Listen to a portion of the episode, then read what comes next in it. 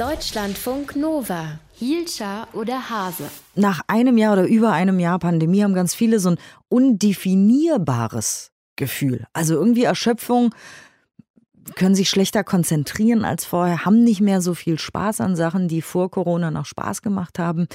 Irgendwie weiß man nicht so genau, was es ist. Mathis Dirkes aus dem Deutschlandfunk Nova Team hat sich das nochmal genauer angeguckt. Gibt es denn Namen dafür? Also ist es irgendwie Depression? Ist es Burnout? Was ist es? Hm.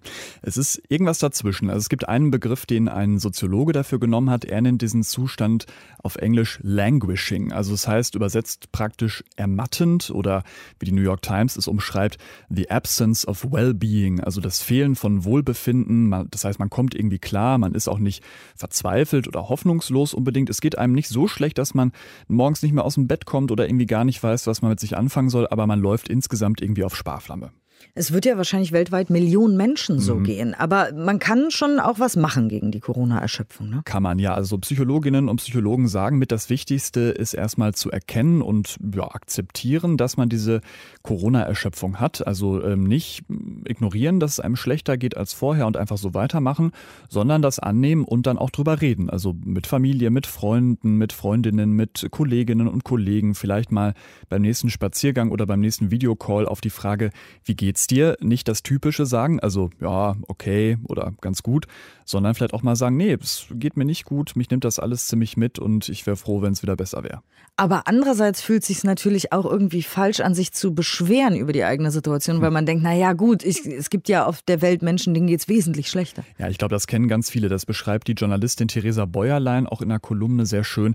Sie schreibt da, zu klagen fühlt sich komisch an, wenn man ja eigentlich zu den eigentlichen Glücklichen gehört, die nicht gerade krank sind oder die kranke Menschen betreuen müssen. Und als ich das gelesen habe, musste ich auch noch mal denken an ähm, so ein Video relativ am Anfang der Pandemie. Ähm, erinnerst du dich vielleicht auch noch? Das war so eine Straßenumfrage mit einer Studentin, die da gesagt hat, sie vermisst es gerade total, dass sie nicht mehr dreimal die Woche feiern gehen kann. Und äh, da gab es ja damals so einen riesen Shitstorm gegen sie, was ja einfallen würde, sich äh, ja wegen so einer vermeintlichen Luxussache so zu beschweren.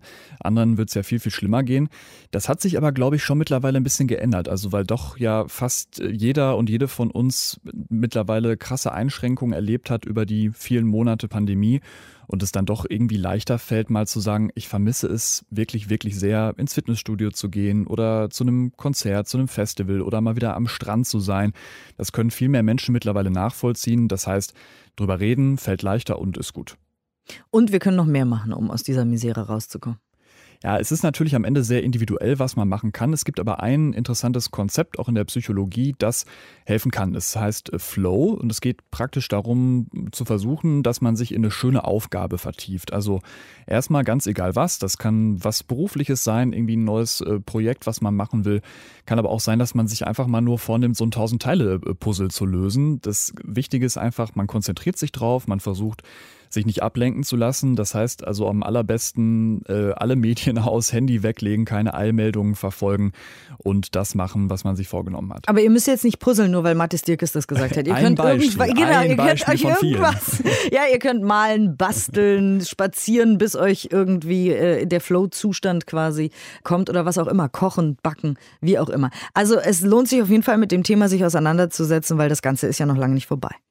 Das befürchte ich auch und es geht ja nach der Pandemie auch nicht einfach so weiter wie vorher. Und es gibt ja verschiedene Studien, die schon gezeigt haben, dass viele Menschen, die jetzt in so einem languishing Zustand sind, in so einem, ja, jetzt kann man es nennen, Corona-Erschöpfungszustand, dass die auch besonders gefährdet sind, später dann tatsächlich mal die Diagnose für eine Depression oder für eine Angststörung oder eine andere psychische Erkrankung zu bekommen.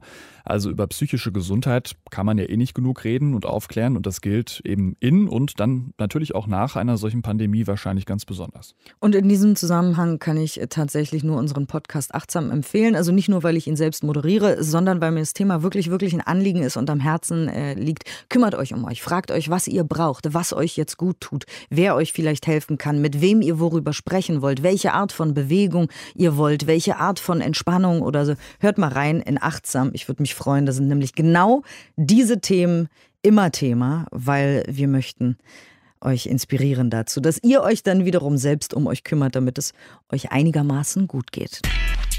Deutschlandfunk Nova. Hielscher oder Hase?